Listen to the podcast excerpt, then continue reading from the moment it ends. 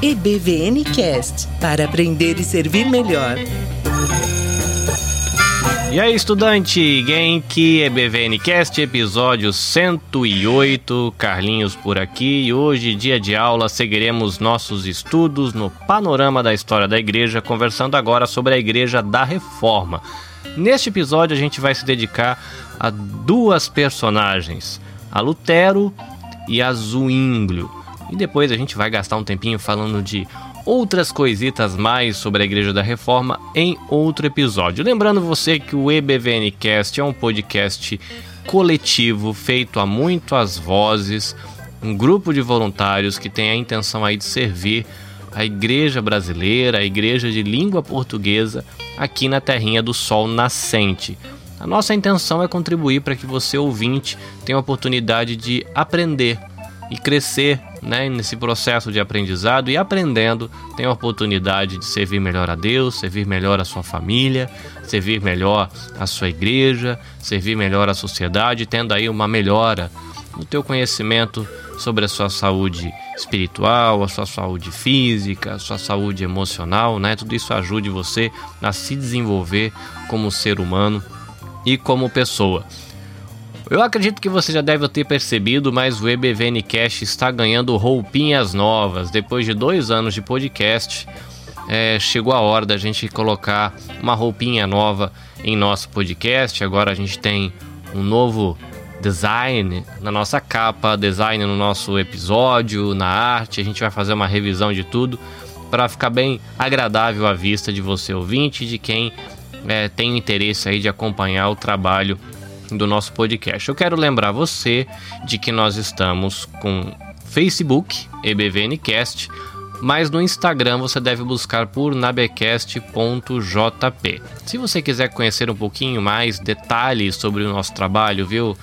A equipe toda, visita nabecast.jp barra EBVNcast e você vai encontrar a gente. Eu queria lembrar você também de que se você assinar o aplicativo The Pilgrim, o The Pilgrim App, através do link que está aqui na descrição do episódio, além de você ter acesso a uma biblioteca de livros, de audiolivros, de palestras, de artigos e mais um montão de coisa, você também contribui com o nosso ministério, porque a gente recebe uma comissão pelas pessoas que fazem a assinatura do aplicativo. Então, se você tiver interesse de ter acesso a essa biblioteca, vai lá, faz a assinatura pelo nosso link e você contribui com o nosso trabalho. Muito bem, recados dados, chega de blá blá blá, vamos lá para a aula.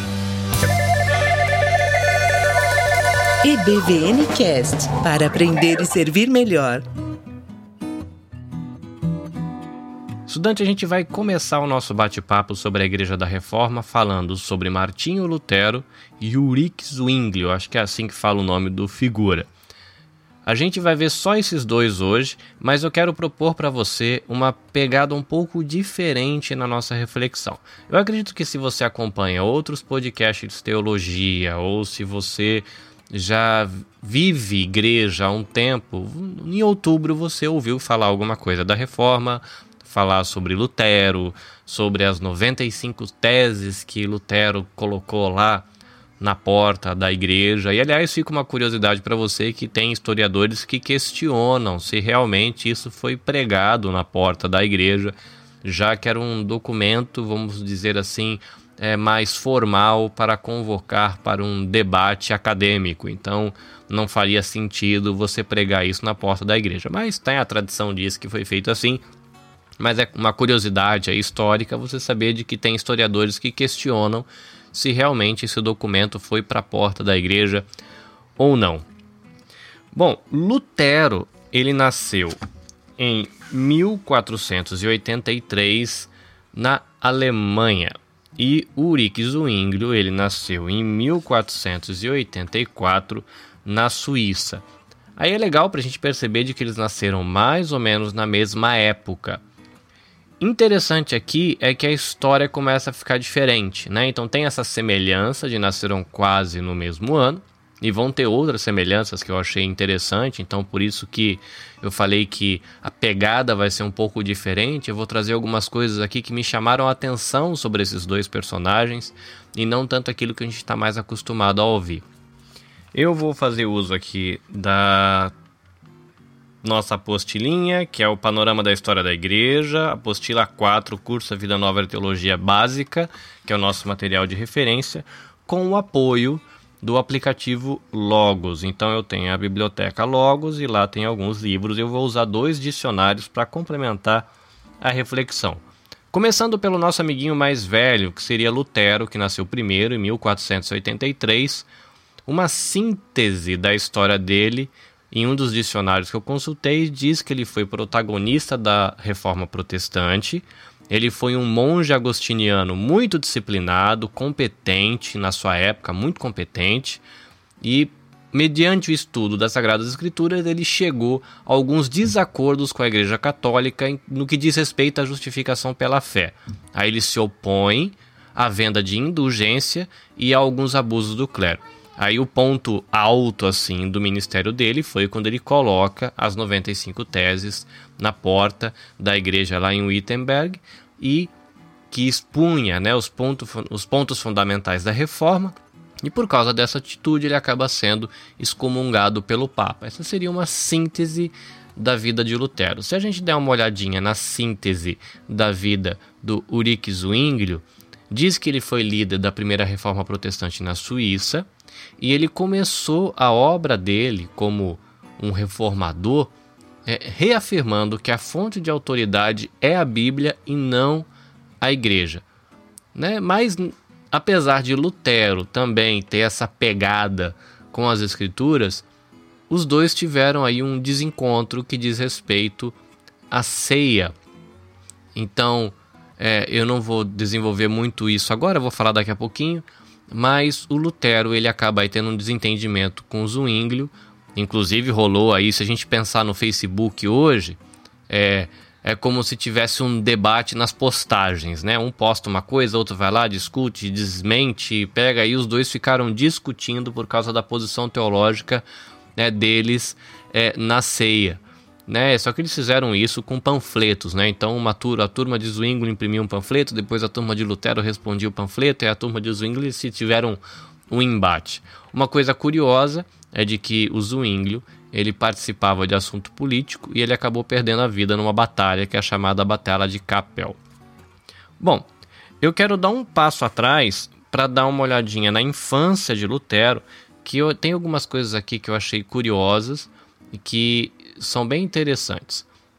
Bom, uma primeira coisa fala que ele nasceu em Esleben, se é que é assim que fala o nome da cidade, na Alemanha. Ele é filho de um pai que é um camponês, então, e o pai dele trabalhava nas minas, então dá para a gente entender de que ele foi uma pessoa de vida mais simples. A sua infância não foi muito feliz, segundo o livro que eu consultei aqui, um dicionário extra é, dizendo que os pais eles eram muito severos com o menino, então ele teve uma infância difícil. Toda a vida dele, segundo o, o estudo que propõe aqui esse dicionário, foi uma vida que foi muito presa à questão da angústia e em muitos momentos ele tendia à depressão. Então, quando ele foi para a escola, as experiências na escola também não foram muito boas é, porque os, os, mestres, os professores acabavam dando golpes, né? A gente tem no Brasil, né, uma época mais antiga, quando os professores batiam nos alunos, então ele acabava sendo golpeado quando ele não sabia a lição. Então não foi uma infância muito fácil, seus estudos também não foram muito fáceis, mas ele vai é, para os seus estudos teológicos, né, no monastério, em 1505, e o curioso é o que aconteceu, estava tendo o que é conhecido como uma tempestade de raios, né? Que é aquelas aqueles temporal com bastante relâmpago.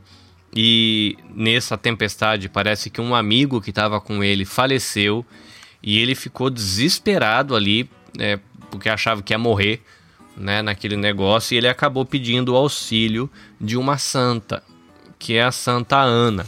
E ele fez essa oração para a santa, porque ele, como alguém que professava a fé católica, entendia que os santos poderiam auxiliar o cristão, né? Uma compreensão que a gente vê ainda hoje dentro do catolicismo romano. E ele fez essa oração para Santa Ana, falou: "Se a senhora me ajudar, eu viro monge".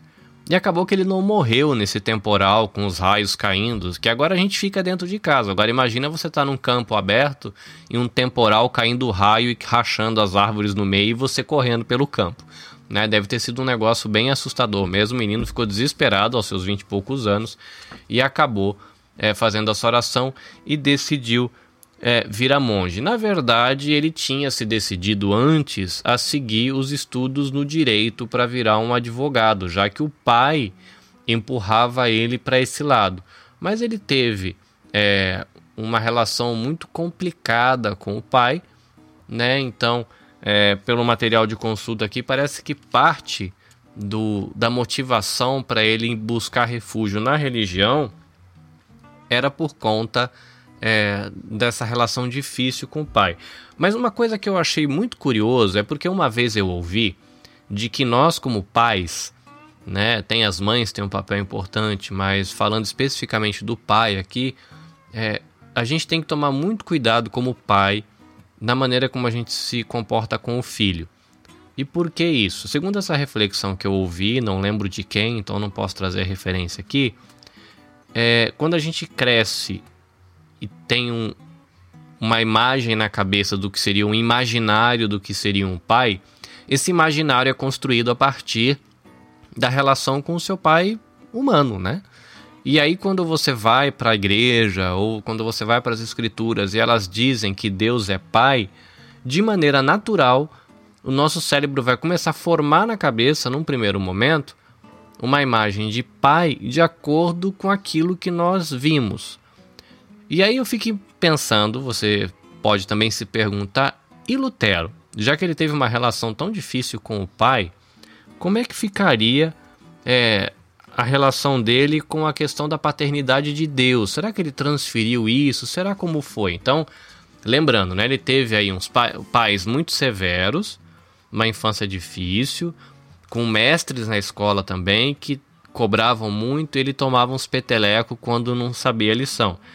E olha que engraçado o que diz aqui o nosso material é, que a gente está usando, que é o, o, curso Bíblia da Nova de Teologia Básica.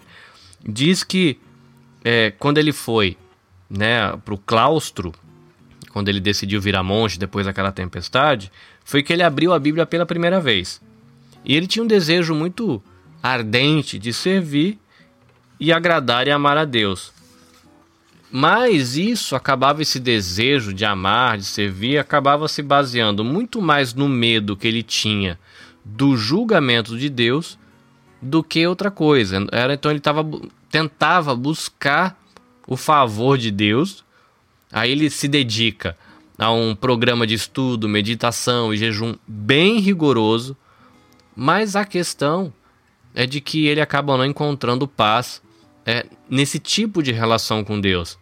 Porque nessa relação dele com Deus, esse jovem tinha uma relação onde Deus era o juiz dele. Até aí tá certo, ele é juiz de todo mundo. Mas Deus não era o salvador dele. E eu fiquei me perguntando quando eu li isso, né? E, e essas associações que o estudo traz, é, como pode ter sido influenciado esse sentimento nele pela relação difícil que ele tinha com o pai. De repente ele transferiu essa pressão que ele recebia pater, da paternidade, depois dos seus mestres, aí ele coloca isso na relação dele com Deus.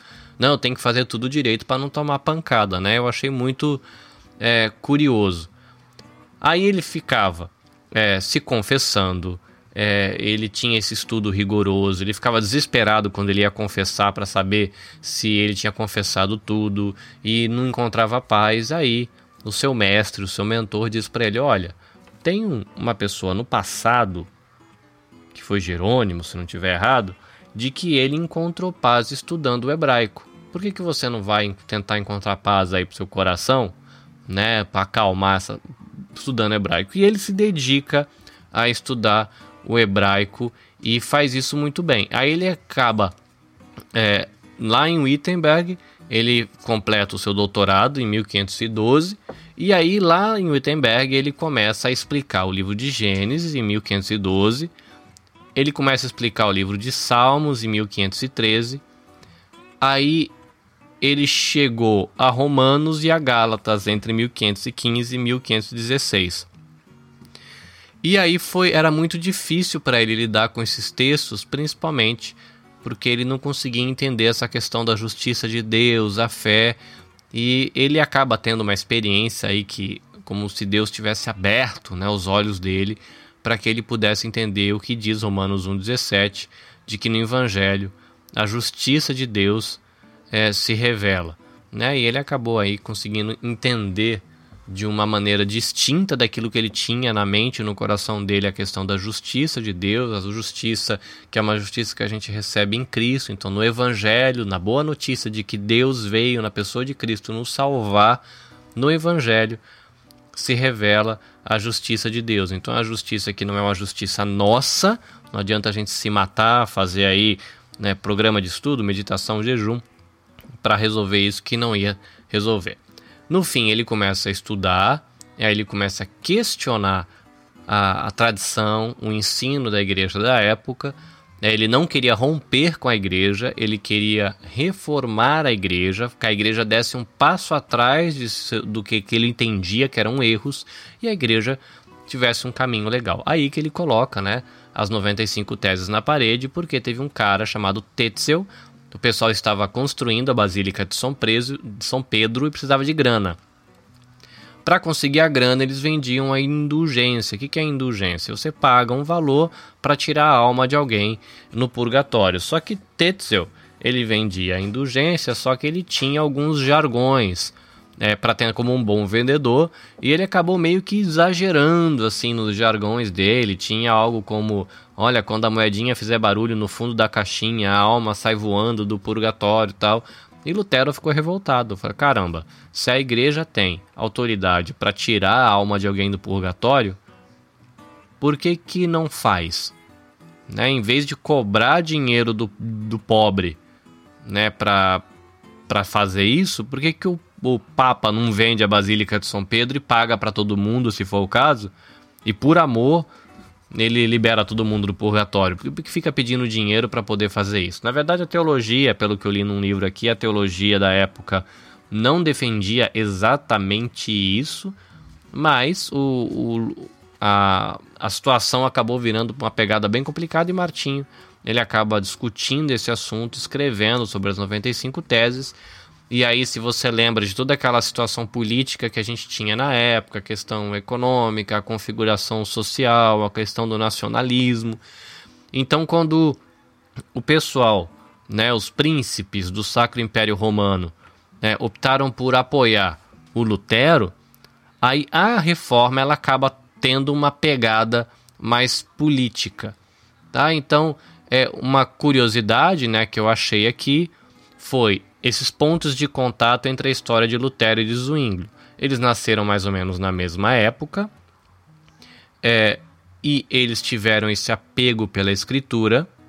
Né? O Zwinglio ele nasce um pouco depois, um ano, quase um ano, parece que menos de um ano depois que Lutero.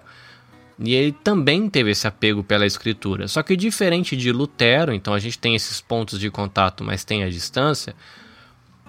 Lutero teve uma vida simples. Zwinglio ele foi educado nas melhores universidades da Suíça e desde cedo parecia que a vida dele né, já estava encaminhada para o sacerdócio e ele já assumiu o ministério muito cedo. E ele começou fazendo pesquisa teológica e as lutas internas dele enquanto um cristão tentando viver a vida e olhar a palavra. E ele acabou percebendo, como a gente viu naquele resumo lá no início, que a autoridade final sobre as coisas era, de, era Deus, a palavra, e não a igreja, não o papado. Isso acabou causando uma confusão. Mas tem essa semelhança, né? Nasceram na mesma época e tinham amor pela palavra.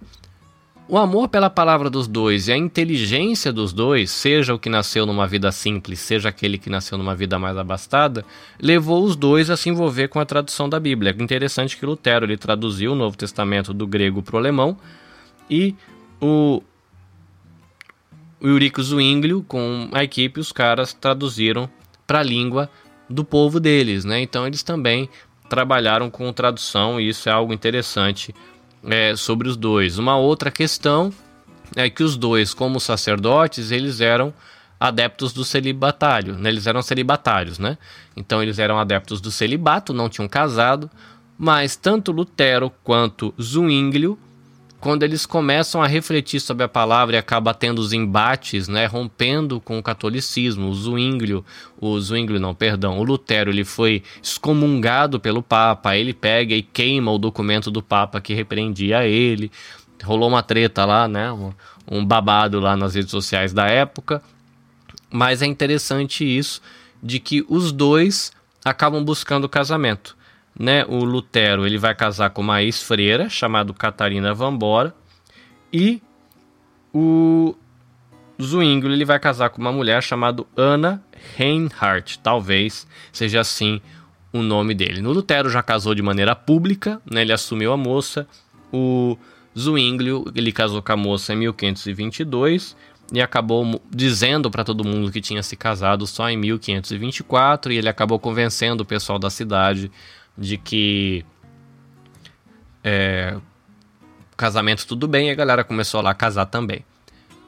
Um detalhe, que aí é o ponto de contato com a política também, que é algo que a gente encontra nas duas histórias, é que Lutero ele acaba tendo proteção de políticos e a reforma de Lutero, que é uma reforma da igreja, não é uma reforma política, acaba se tornando uma questão política. Tem treta, tem exército, tem polícia, tem morte, tem briga, tem tudo.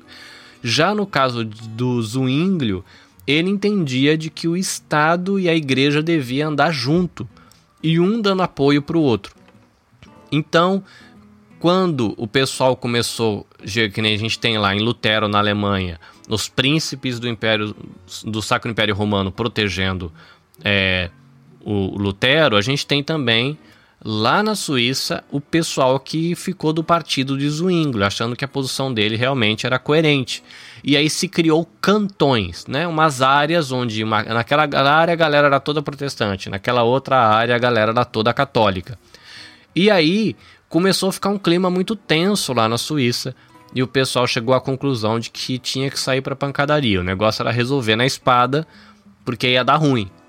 Só que aí os protestantes não queriam dar esse primeiro passo.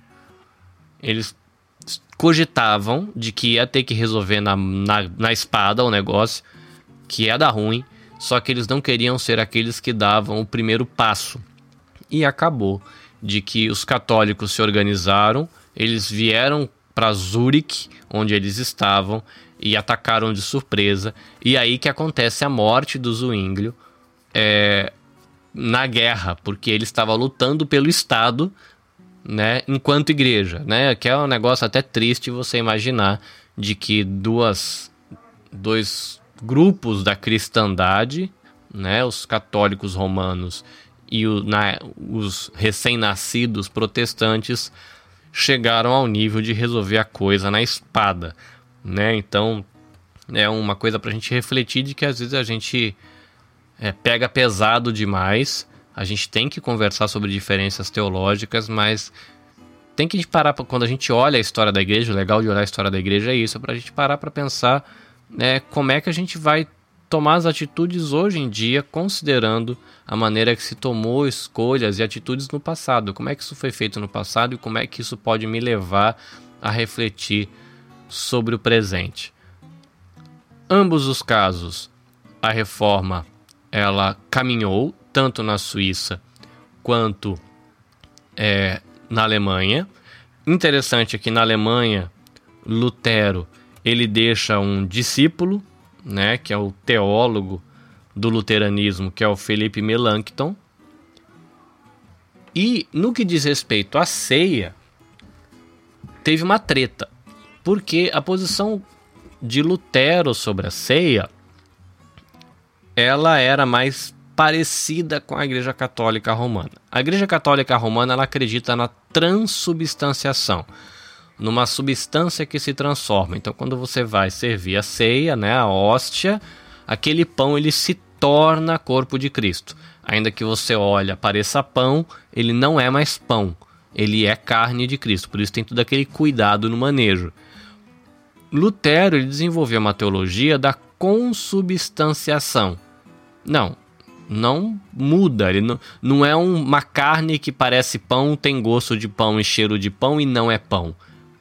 É pão, mas a carne de Cristo também está ali. Então é consubstanciação. O Zwinglio, ele já teve uma posição diferente. Ele falou: não, a ceia é uma coisa em memória, não tem carne nenhuma de Cristo ali, aquilo não vira carne, a carne não está escondida lá dentro, nada é, é uma lembrança daquilo que Cristo fez. E aí que acontece a treta lá, da, da treta da rede social, que são nos panfletos que eles ficam escrevendo por causa disso, e o bicho pega a ponto deles não conseguirem andar junto. Então a igreja protestante tinha acabado de nascer e já rolou uma treta na rede social deles lá, e eles não conseguiram andar junto. De chegar a ponto de, de, de Lutero bater a mão na mesa e falar assim: Eu não tenho parte com vocês. Por conta de uma diferença de posição em relação à ceia. O curioso é que o discípulo de Lutero, o Felipe Melanchthon, fazendo reflexões, ele acabou depois no futuro é, chegando a uma posição que acabou sendo meio que conciliatória. Não agradava nem muito os luteranos, nem muito o pessoal zwingliano, mas ele conseguiu trazer uma certa harmonia para que pelo que estava acontecendo enquanto reforma na Alemanha com aquilo que estava acontecendo enquanto reforma na Suíça. E é, é legal ver que alguém conseguiu fazer isso e que isso foi bom, né? Um pouco mais de proximidade. E é triste saber que uma relação ambos com histórias tão diferentes, né? Uma pessoa que começou, vamos dizer assim, meio crente desde o começo, estudou nas melhores escolas e teve todo o seu potencial usado por Deus na reflexão teológica, no liderança, papapá. E Lutero, um cara simples, com uma história familiar difícil, com um monte de depressão e lutas internas, e um cara que Deus usou todo o potencial dele, escreveu coisa pra caramba, foi líder na reforma. E esses dois caras que tinham tanto potencial para andar junto acabaram brigando, se separando e a, seguindo as suas histórias separadas. Talvez não precisasse ter sido assim, né? Então fica a reflexão pra gente. É, eu vou deixar aqui como sugestão para você saber da história deles com mais detalhes e não só essas curiosidades, é você procurar por Lutero e por Zwinglio no BTcast. Joga aí no Google BTcast Zwinglio. Depois você abre uma outra aba, você joga BTcast Lutero. Aí você abre uma outra aba e você coloca BTcast Reforma. Eu evitei aqui de fazer um programa gigante e fazer muitos episódios sobre isso, porque a equipe do BTcast já dedicou tantas horas sobre isso que fica o convite para você ir visitar os episódios do BTcast. Você vai ter provavelmente aí muito mais de 5, 6 horas de, de programa, deve ter uns 10 programas falando de reforma, falando de Lutero, falando da teologia de Lutero, do, da reforma na Suíça, falando do Zwinglio, que aí você vai entrar fundo nos detalhes históricos, quando eles mudaram de cidade, vai conhecer vários nomes. De repente você se interessa aí por história, vai acabar querendo estudar nome de príncipe, nome de rei, nome de imperador, nome de papa. São muitos dados e é bem legal, né? Mas para não repetir toda essa informação, né, eu quis trazer essa pegada um pouco diferente, olhando para essa infância, olhando pelos pontos de contato, também as diferenças, e deixar reflexão para você. De repente você foi uma pessoa que começou numa vida muito boa, né, uma vida mais tranquila, estudou, fez bons cursos, estudou bastante, e você pode ser muito usado por Deus. E de repente você tem uma história bem diferente. Você nasceu numa família simples, não deu para estudar muito, nem ia muito bem na escola, né? A sua história com a família foi meio complicada, né? E, ainda assim Deus pode usar você do mesmo jeito. Então fica aí a história desses dois grandes homens de Deus, tão diferentes e ao mesmo tempo tão parecidos, e que nos abençoaram na história. E eu creio, né, que Deus pode me usar, miserávelzinho do jeito que eu sou, e Deus pode usar você em todo o seu potencial, seja qual for a sua história, Deus pode te usar para abençoar sua família, abençoar sua igreja e a sua cidade. Dito isso, é hora de você pegar o seu biscoitinho, passar o seu café, porque a Haruka do Nutrição Vivida vai trazer uma reflexão sobre a questão de saúde hoje, na hora do café. Hora do cafezinho. Descanso da fruta.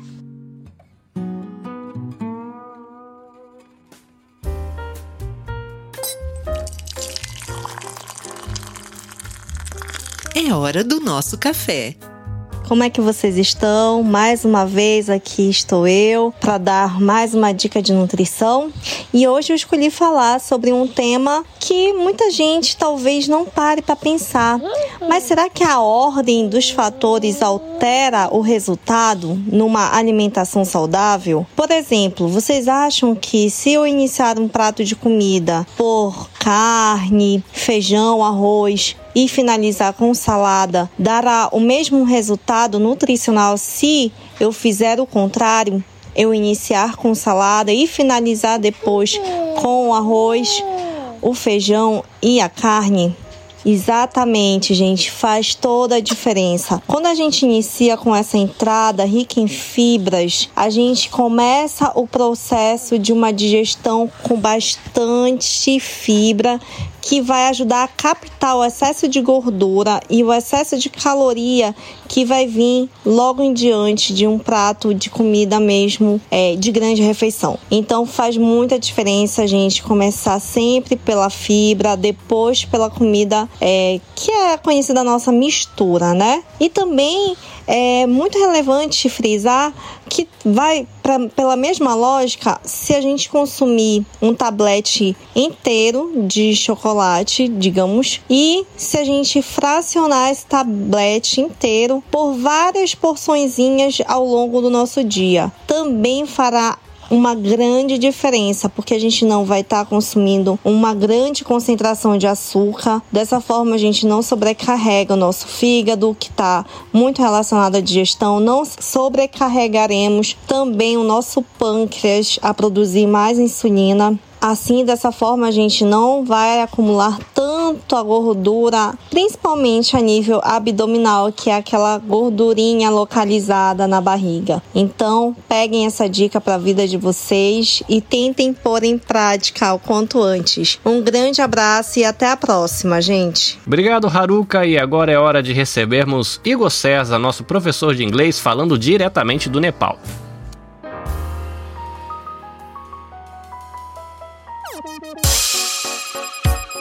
Hoje tem aula extra, porque aprender é bom.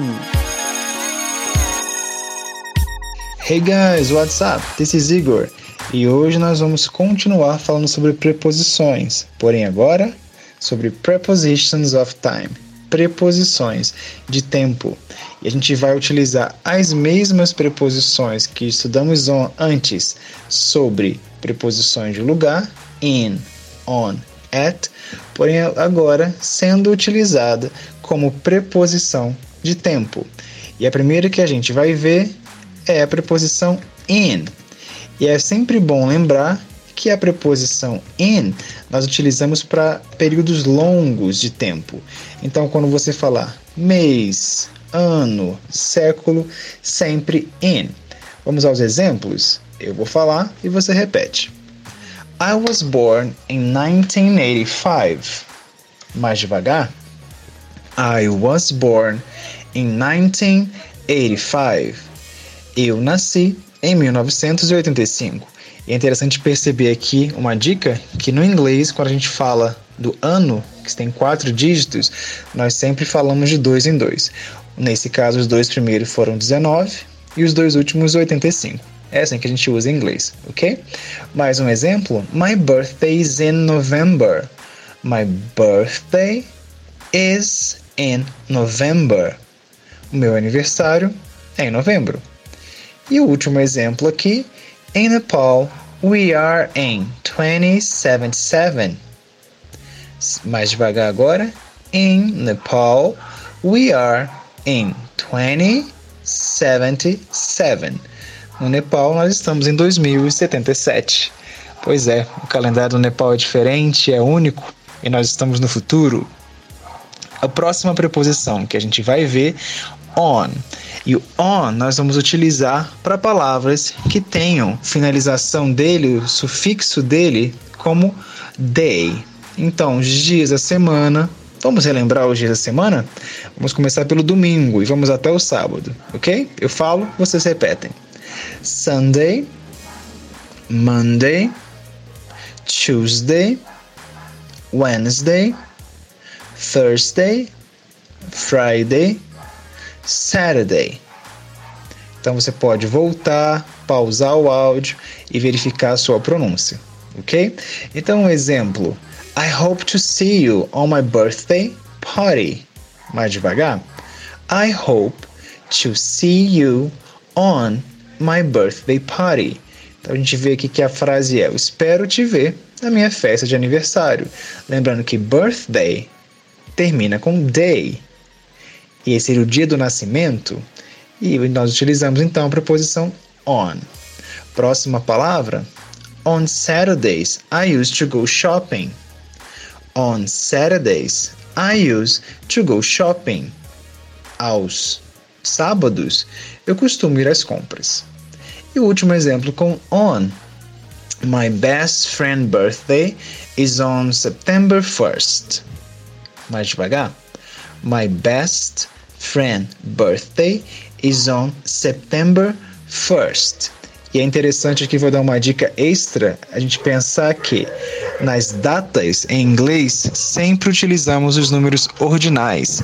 Então dá uma olhadinha, pesquisa sobre isso, estuda a diferença do número cardinal e o número ordinal em inglês. E lembre-se que as datas são sempre no ordinal. First, second, third, fourth.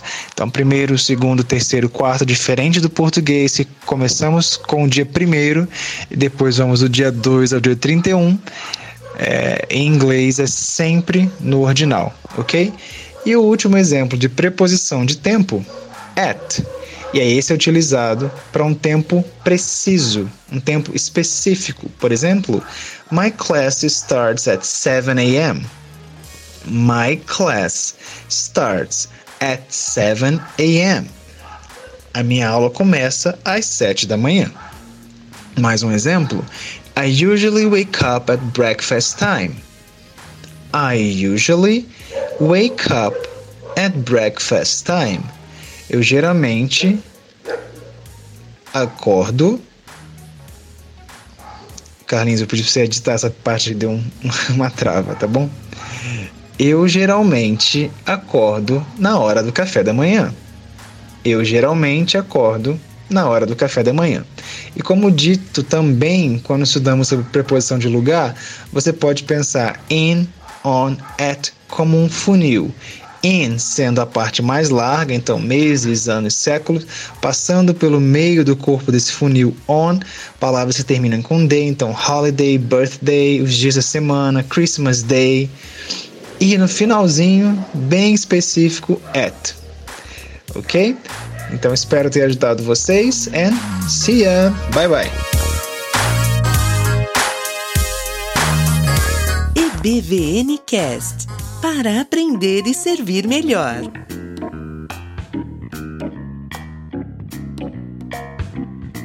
É isso aí, estudante. Chegamos ao fim de mais um episódio do EBVNcast. Lembrando você, nabecast.jp barra EBVNcast para você ouvir todos os nossos episódios direto do seu navegador. Se você não gosta de ouvir no navegador, instala aí no seu smartphone, no seu tablet, um agregador de podcasts. Pode ser o Apple Podcasts, Google Podcasts, Spotify, Deezer, qualquer um desses você vai encontrar a gente lá.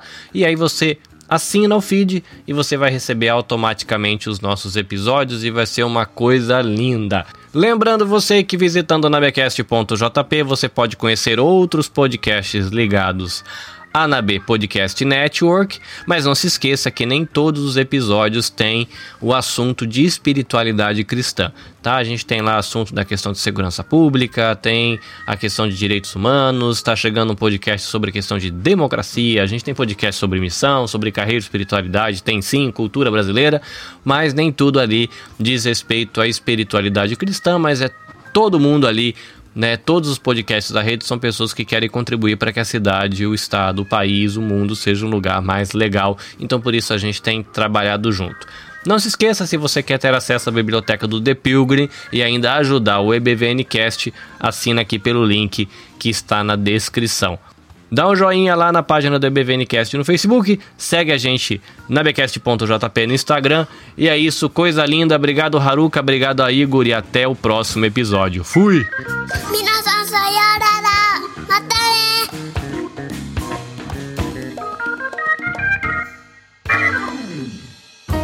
Este podcast foi editado e publicado por Nabe Podcast Network. Saiba mais em nabecast.jp.